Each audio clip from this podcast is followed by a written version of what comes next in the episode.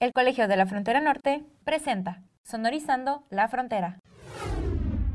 Las principales razones por las cuales los jóvenes no, no votarán son, en orden de importancia, creer que nada va a cambiar, falta de interés, flojera, falta de información, falta de tiempo y no han tramitado su credencial para votar. Bienvenidos a Sonorizando la Frontera, un programa que se realiza con el esfuerzo del Departamento de Difusión del Colegio de la Frontera Norte. Yo soy Carlos Martínez y hoy está conmigo Gustavo Nápoles. Gustavo, ¿cómo estás? Gracias por invitarme, tenerme aquí. Es una oportunidad este, importante para expresar parte del trabajo que realizamos aquí, los estudiantes del Colegio de la Frontera Norte. Pues ahorita, antes de entrar un poco en materia, déjenme presentarles a Gustavo. Él es estudiante en la maestría en Desarrollo Regional aquí en el COLEF Tijuana y su tema de investigación es la construcción de la identidad política de las juventudes tijuanenses, el Cabildo de la Juventud como espacio de aprendizaje extraescolar. ¿Eso es correcto? Así es, en efecto. Y, Gustavo, como adentrándonos, ¿qué es lo que te lleva a ti? ¿Qué es lo que te interesa? Bueno, eh, este tema es de interés particular porque como condición en la que estoy en este momento como joven, me interesa más bien conocer cuáles son los espacios en los que nosotros podemos incidir, digamos, más directamente en atender las problemáticas y coyunturas que están aconteciendo este, a nivel local, en este caso pues a nivel este, municipal, ¿no? incluso estatal. Entonces considero pues que las juventudes como tal suponen un parteaguas para poder digamos atender a a, estas cuestiones o problemáticas que hay. Entonces me interesa atender, este, estudiar esta parte porque es de, de gran relevancia. Ahorita yo comentaba que estás estudiando la, la, maestría aquí, pero de manera previa, ¿qué estudias? O sea, ¿cuál fue tu licenciatura? Yo me formé como interventor educativo en la licenciatura de intervención educativa en la Universidad Pedagógica Nacional, este, Unidad 022 de aquí de Tijuana. Esta licenciatura, pues, digamos, me proporcionó una base científica en cuestiones de, de metodología, sobre todo cualitativa, también una base axiológica, digamos, de, de, valores para poder aproximarme y trabajar, pues, con los sujetos. Y es un tanto multidisciplinaria, porque si bien está sentada en la cuestión educativa, también atraviesa los campos de la sociología, la antropología, la psicología, porque al final de cuentas la educación, digamos, pues es un, un hecho o un fenómeno que transversa muchas circunstancias de la vida cotidiana, ¿no? Por eso, digamos, es un tanto la formación que tengo. Y ahora sí, como que adentrarnos un poco en los conceptos de tu investigación, como profundizando en ellos, para los que no están tan versados en el tema, ¿qué es una identidad política y qué es un cabildo? Para contestarlo, primero eh, vamos a definir o a ver qué es lo que implica una identidad por sí sola. Una identidad pues tiene que ver con rasgos distintivos de, de una persona, ¿no? Cuestiones que uno va introyectando o asimilando en función de las, de las experiencias, es decir, una identidad que me identifique a mí, que me dé, digamos, una distinción eh, dentro de un campo socialmente diverso, qué particularidad presento yo entre ese universo de, de sujetos. Una identidad política, este, desde la propia literatura de estudios políticos, ya tiene que ver en cómo los sujetos entienden y forman parte del, del sistema político. Es decir, qué valores, este, qué creencias, qué ideales, qué posturas asumen para, digamos, formar parte de red política y a su vez pues convivir dentro de, este espacio como tal. Los cabildos, eh, así una definición sucinta muy, muy breve, pues tiene que ver que es un órgano que está a nivel municipal, pues con la finalidad pues, de administrar y atender los, los asuntos que conciernen en un plano político, social, económico, cultural a nivel municipal, ¿no? El COLEF pues, tiene varias sedes, diferentes estados. O sea, para los que no estén como tan enterados de la situación como política y de participación, cuanto a jóvenes, más o menos como una breve introducción que nos podrías como presentar.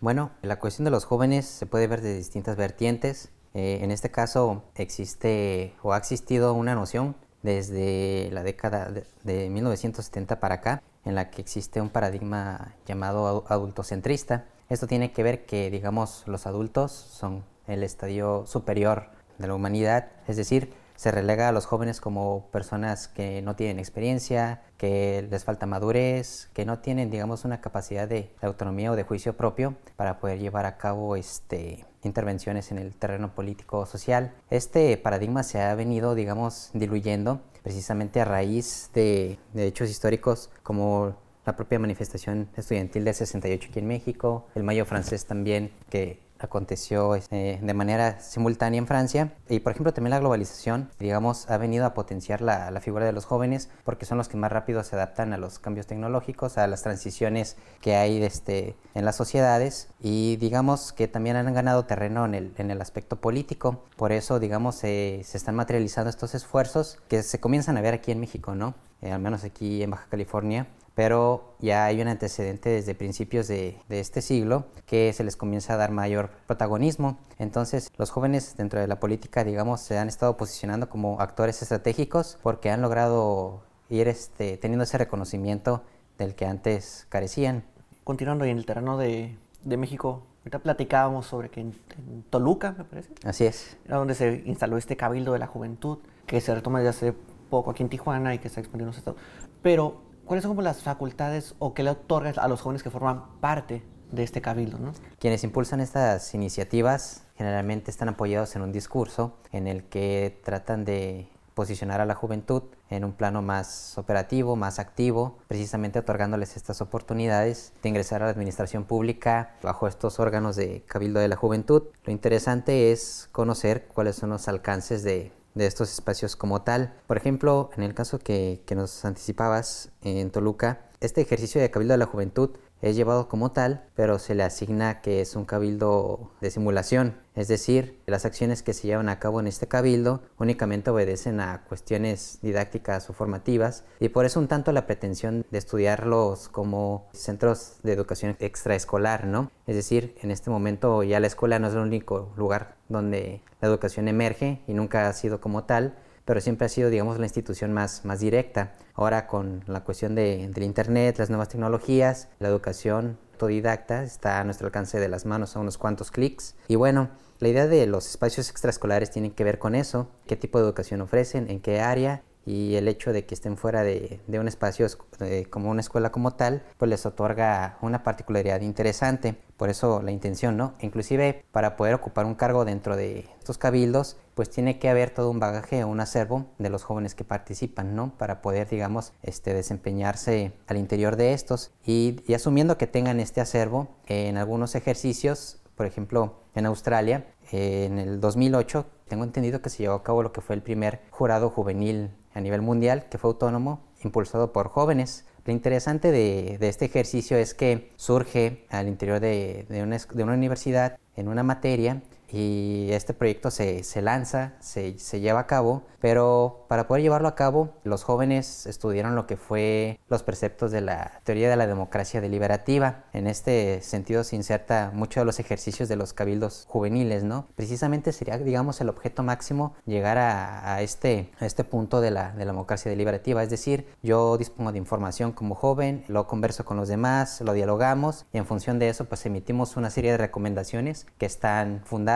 que, está, que son sólidas y que van a atender X problemática, ¿no? Pero para ello, digamos, hay una antesala de, de educación pues que se tiene que, que llevar a cabo, ¿no? Inclusive durante todo el proceso está, digamos, presente ya como enfocándonos más como en la Tijuana, municipio de Baja California, uno de los niveles de abstencionismo a nivel nacional de los más altos. Claro. es que sí, creo que el segundo, primer, segundo lugar más alto. Sí. Esto del Cabildo de la Juventud podría representar una oportunidad para acercar a los jóvenes de nuevo a los procesos políticos y democráticos, ¿o tú qué opinas? Yo considero que las potencialidades como tal sí las tiene. Sin embargo, considero que por sí solo no va a poder atajar esta problemática, ¿no? Tengo entendido que las cifras o los datos de estos últimos procesos electorales este, ni siquiera se llega al 30% de la participación del electorado en general. Una cuestión sumamente interesante, ¿no? Sabiendo que Baja California históricamente se la ha conocido como la cuna de la democracia, por la cuestión del voto femenino, por la cuestión de la alternancia de poder que se llevó a cabo a nivel nacional, ¿no? En desafiar al partido que generalmente ganaba. En realidad, esta desafección política que hay en general y particularmente de los jóvenes, este, pues tiene su origen inclusive desde la década de los noventas, ¿no? Digamos a nivel mundial. Pero ya trasladándolo a un plano local más concreto, pues considero que mucho tiene que ver, hay, un, hay cinco, cinco puntos, ¿no? Que generalmente tienen, que están aquí en juego entre los electores y las personas que son, este, digamos, elegidas a través de este proceso democrático. Y uno tiene que ver, pues, la relación que tienen los votantes con las personas o los candidatos electos, ¿no? Estas relaciones van a estar mediadas en función, pues, del bien común, digamos, pero pues no siempre, digamos, se, se consigue la consigna bajo lo que los candidatos entran y entonces pues las personas, las expectativas que tienen en cuanto a bienestar de, de vida, condiciones mejores, pues no se ven materializadas por X o Y motivo. También tiene que ver, por ejemplo, la, educación política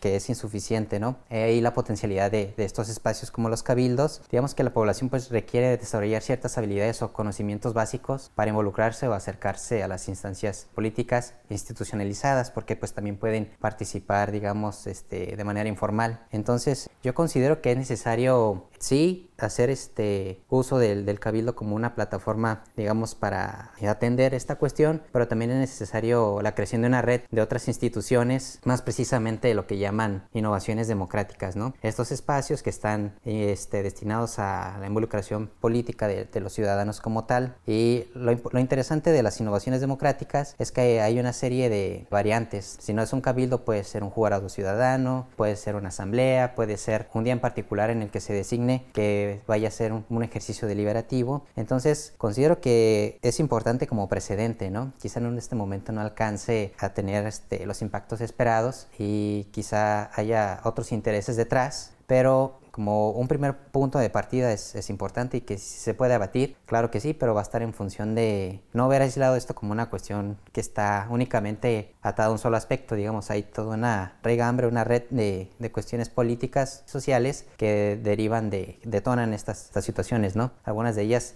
aquí en la región suelen decir que tiene que ver con la cuestión migratoria, con la cuestión de la violencia, y eso al final de cuentas es cierto, ¿no? Porque la construcción de una democracia o las democracias fuertes se tejen en, en en aquellos países o regímenes donde hay bienestar, donde los jóvenes, los adultos, todos tienen, digamos, voz y voto en lo que son las conducciones, la elaboración y generación de políticas públicas como tal. Muy interesante lo que nos estás platicando. ¿Qué te parece si pausamos aquí un momento y regresamos a Sonorizando la Frontera? Te recordamos que Sonorizando la Frontera es un espacio auditivo para que estudiantes de El COLEF nos hablen de sus proyectos de investigación, de sus referencias, su sentir y además nos recomienden libros, películas e ideas sobre sus temas de trabajo. Gracias por escucharnos. Gracias por continuar con nosotros. Estamos en Sonorizando la Frontera. Y Gustavo, ahorita estás en, en, proceso de tu investigación. ¿Qué esperarías encontrar y que pudieras aportar cuando finalices ese trabajo? Bueno, es una pregunta sumamente interesante, ¿no? Incluso yo me la hago desde que estaba planteando los objetivos, los alcances de la investigación, y uno va haciendo ajustes en función de lo que va conociendo. Yo la verdad he hecho únicamente una aproximación documental, es decir, revisión de medios, he estado consultando información directamente a los órganos de transparencia y he encontrado que, por ejemplo, aquí en Tijuana, el Cabildo de la Juventud ha tenido este, incidencias en los que son los reglamentos municipales. Tengo entendido que sí han hecho modificaciones sobre todo en aquellas políticas o instancias que están referidas al deporte, al cuidado del medio ambiente, en cuestiones de, juventud también, ¿no? Entonces yo esperaría encontrar que este espacio tiene ciertos alcances que son positivos, aunque sin ánimos de adivinar o, extrapolar, pues yo creo que voy a encontrar algunas limitaciones que será necesario resarcir o, atender en función de los alcances que ésta tiene, ¿no? Si me preguntaras a mí cuál es el ideal de, un cabildo juvenil, pues este te diría yo que sería importante que trascendiera más allá de que fuera un ejercicio didáctico, ¿no? Que fuera más allá de simplemente una simulación, que efectivamente pues estos jóvenes encontraran manera de canalizar sus ideas, de trabajarlas, de materializarlas e instrumentarlas propiamente en políticas, ¿no? Porque al final de cuentas, digamos que tienen las capacidades para ello, yo asumo. He platicado también con las personas que están abocadas a esta clase de estudios y bueno, no hay mucha literatura al respecto, al menos a nivel local, sobre la administración pública y los jóvenes, ¿no? Que tanta participación tienen. Entonces, siento que es una consigna para mí pensarlo que es como abrir una nueva línea de investigación, quizá no, no tan nueva, pero sí digamos una rama dentro de los estudios de la participación política. Entonces, pues yo espero encontrar aportaciones sólidas en el sentido de clasificar los procesos educativos y deliberativos de los jóvenes en, en estos espacios y también pues este, las limitaciones a las que se enfrentan, ¿no? En función pues de hacer sugerencias que logren rediseñar pues estos espacios, digamos, para mí sería el ideal y obviamente pues tener una noción más certera sobre cómo se están concibiendo a los jóvenes, ¿no? Porque el hecho de que estén construyendo estos espacios puede ser una tendencia o bien puede ser también que estén este, atendiendo una necesidad detectada en el Estado, ¿no? O inclusive este, en el país. Gustavo, por último, te preguntaría, digo, para ir acercando a, a estos jóvenes al mundo de la política, no sé, algún una película, serie, libro que tú les recomendarías de véanla, esto les, les va a interesar? Yo generalmente pues no tiendo a ver este, muchas películas, pero particularmente hay dos que, que, me agradan, ¿no? Y tienen mucho que ver con la transición de la, de la niñez hacia la adultez, pero digamos el puente entre estas dos etapas pues obviamente está mediada por el proceso de la adolescencia, la juventud. Este, me gusta mucho la película Cinema Paradiso, es este, popular, es, es una joya cinematográfica y creo pues que ejemplifica bastante bien cómo se da esa transición de la niñez eh, hacia la adultez, ¿no? En función de, del contexto sociopolítico, social, cómo un niño va, digamos, siendo permeado por el contexto en el que éste se desarrolla, cómo este, la propia identidad está arraigada a un lugar, a un momento, pero también cuáles son, digamos, esas experiencias que nos van moldeando en el transcurso de la vida, ¿no? Pienso que es, este, sería importante eh, revisarla. Y la otra, que es este, un poco del mismo corte, Las tortugas también vuelan. Esta sí, digamos, es más, más cruda, pero nuevamente, ¿no? La niñez desarrollada en un contexto de guerra, que es este, a lo que obliga a los niños, pues digamos, a madurar, ¿no? Pero maduran en qué sentido? En, en función de las necesidades, en función de los retos a los que se enfrentan y cómo se va, digamos, desmitificando tanto la niñez como, como la juventud, ¿no? Porque un tanto lo que decía al inicio, la concepción que hay sobre los jóvenes que son rebeldes, que son vagos, que son desocupados, evidentemente hay casos, ¿no? Pero yo creo que esta pues se ha ido modificando y el cine, digamos, es una manera de, de aproximarnos a, a, estos grandes relatos que se van dando en torno a las juventudes y, y a, lo, a, la humanidad en general. Y uh -huh. dos o tres materiales ya académicos que tú estés utilizando en tu bibliografía, en tu investigación. Sí, tiendo a utilizar una serie de, de, autores que sobre todo son este, australianos. En el campo de la deliberación está John Dryzek, quien es quien propone la cuestión de la democracia deliberativa y cómo va agarrando fuerzas a partir de los noventas. Él este, ofrece una definición de lo que son estos, estos espacios de participación de manera general como foros deliberativos y ahí se insertan lo que son los, los cabildos, ¿no? los cabildos juveniles. Digamos que es de ley tener que revisar a, a John Dryzek porque pues ofrece digamos los fundamentos para entrar a lo que es bien la participación activa de la ciudadanía cuestiones de participación de juventud está Eric Anderson, realiza trabajos en Suecia. Precisamente él propone el enfoque de la pedagogía pública ¿no? en estos espacios. Si los cabildos como tal son diseñados para preservar el orden político o si son diseñados, digamos, para que los jóvenes realmente se desarrollen y impregnen su visión de lo que implica ser joven ¿no? en un plano político. Bullying, quien es este quien ha planteado precisamente el concepto de innovaciones democráticas para trabajar la democracia deliberativa en distintos tipos de, ejercicios de participación para jóvenes, ¿no? Ya mencionaba, por ejemplo, el Jurado Juvenil de Australia, también está el Día Deliberativo, cual pues se, se involucran los jóvenes, ¿no? Norris, digamos que es como uno de los actores perdón, autores seminales, quien empieza a detectar esa desafección o apatía de la ciudadanía hacia las instituciones democráticas, pero él dice que quienes son más severamente afectados son los jóvenes, ¿no? Él lo piensa a revisar o a detectar en los 90 y en los 2000 pues comienza, digamos, a presentar una serie de trabajos. El argumento principal es cada generación de personas va a actuar y pensar de manera distinta en función de las experiencias de la generación previa. Y también está, por ejemplo, Eda Sant, eh, Ian Davis, ellos son académicos británicos y pues también han, se han aproximado a, a, los cabildos y a los jurados juveniles como tal desde esa vertiente pues educativa, ¿no? Ellos pues han estudiado también esta, este aspecto ellos arrojan un resultado muy interesante en el que si bien estos espacios están diseñados, digamos, para inculcar valores, para que estos jóvenes se alienen al orden existente, eh, al final de estos, de estos procesos los jóvenes desarrollan una postura heterodoxa o más bien desafían el orden como tal ¿Por qué? Pues por las mismas interacciones que, los jóvenes van teniendo con los funcionarios, ¿no? Evidentemente hay una, una gran variedad de llevar a cabo estos procesos y generalmente involucra entrar en contacto con personas que están fungiendo como servidores públicos, autoridades. Entonces los jóvenes si canalizan sus idearios, eh, posturas hacia estas personas y no son atendidas como tal, van a decir pues qué sentido tiene participar aquí si no vamos a ser tomados en cuenta. Entonces hay resultados en los que lejos de, de formar a los jóvenes bajo una línea, realmente los invita a acceder a otros espacios como el performance, este, las manifestaciones, ¿no? Digamos, sí voy a ser un actor político, pero voy a seguir a través de los espacios informales. Entonces, es un objeto de estudio que se le puede dar múltiples lecturas, pero yo creo que la cuestión de los jóvenes y la participación pues es este, sumamente importante abordar, sea de la perspectiva que, que, sea, ¿no? Porque aquí en COLEF pues ya hemos visto que hay este, bastante material que se ha abocado al estudio de los jóvenes y pues eso ofrece bases muy importantes para entender las dinámicas de, de este grupo, ¿no? Gustavo, pues no me queda más que darte las gracias por haber estado hoy con nosotros. Sí. Y espero que conforme tu investigación vaya avanzando, igual nos podamos reunir de nuevo para conversar el tema. Sí, pues muchas gracias por, por, el espacio aquí. Para mí ha sido un placer. De, nuevo, de nueva cuenta, ¿no? Pues felicidades por, por este esfuerzo que están realizando. Gracias, Gustavo. Bueno, esto fue Sonorizando la Frontera. Yo soy Carlos Martínez. Hasta la próxima. Una producción del Colegio de la Frontera Norte.